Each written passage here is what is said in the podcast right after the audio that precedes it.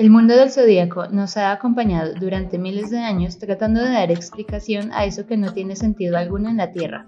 En este podcast te daremos la explicación exacta del porqué de cada fenómeno y el furor que causa en cada temporada. Mi nombre es Paula Casal.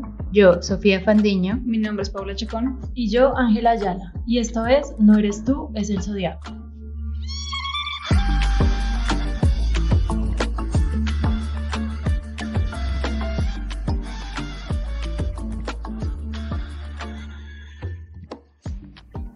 ¿Zodíaco? ¿Qué es eso? ¿Qué clase de magia es esta?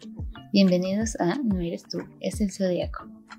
A lo largo de los capítulos de este programa aprenderemos un poco más sobre el zodíaco y diversos temas que lo rodean y que se han visto propagados en nuestra sociedad desde tiempos inmemorables. Mi nombre es Sofía Pandiño y en el capítulo de hoy empezaremos con un poco de contextualización del zodíaco. ¿Qué es el zodíaco?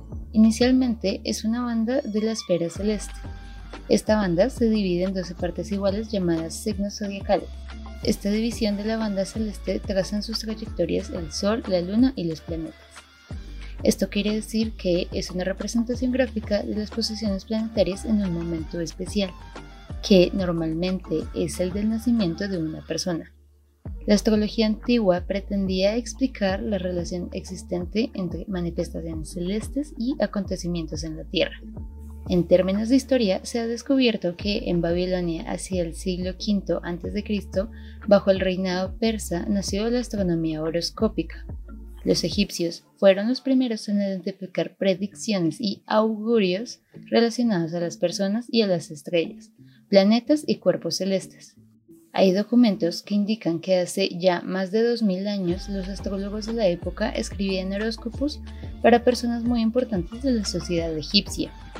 Tiempo después, y basado en el zodíaco babilónico, a cada constelación se le asignó a un dios, y todas las debilidades o fortalezas de éste pasaban al signo del zodíaco al cual pertenecía esta constelación.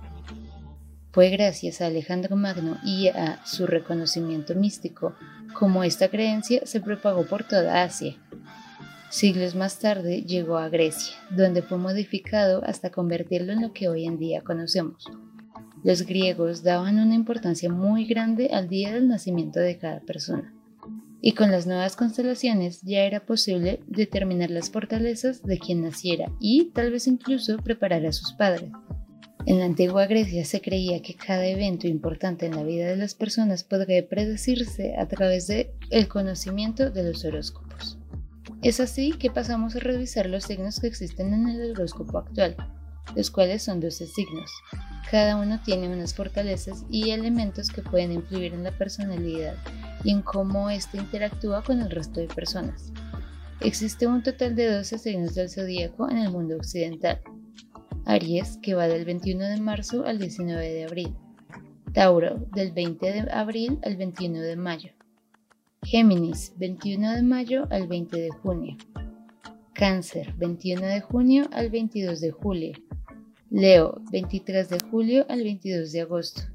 Virgo, 23 de agosto al 22 de septiembre. Libra, 23 de septiembre al 22 de octubre. Escorpio, 23 de octubre al 21 de noviembre. Sagitario, 22 de noviembre al 21 de diciembre. Capricornio, 22 de diciembre al 19 de enero. Acuario, 20 de enero al 18 de febrero. Piscis, 19 de febrero al 20 de marzo. La historia y el origen de los signos del zodíaco y de los horóscopos no es nueva.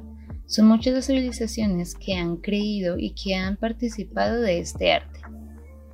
Es interesante observar cómo el estudio de las constelaciones y la creación de un sistema para examinar la posición de diversos astros en nuestro universo generaron un tema tan extenso e interesante como lo puede ser cómo el comportamiento del cosmos puede o no afectar a las personas y la forma en la que éstas se relacionan.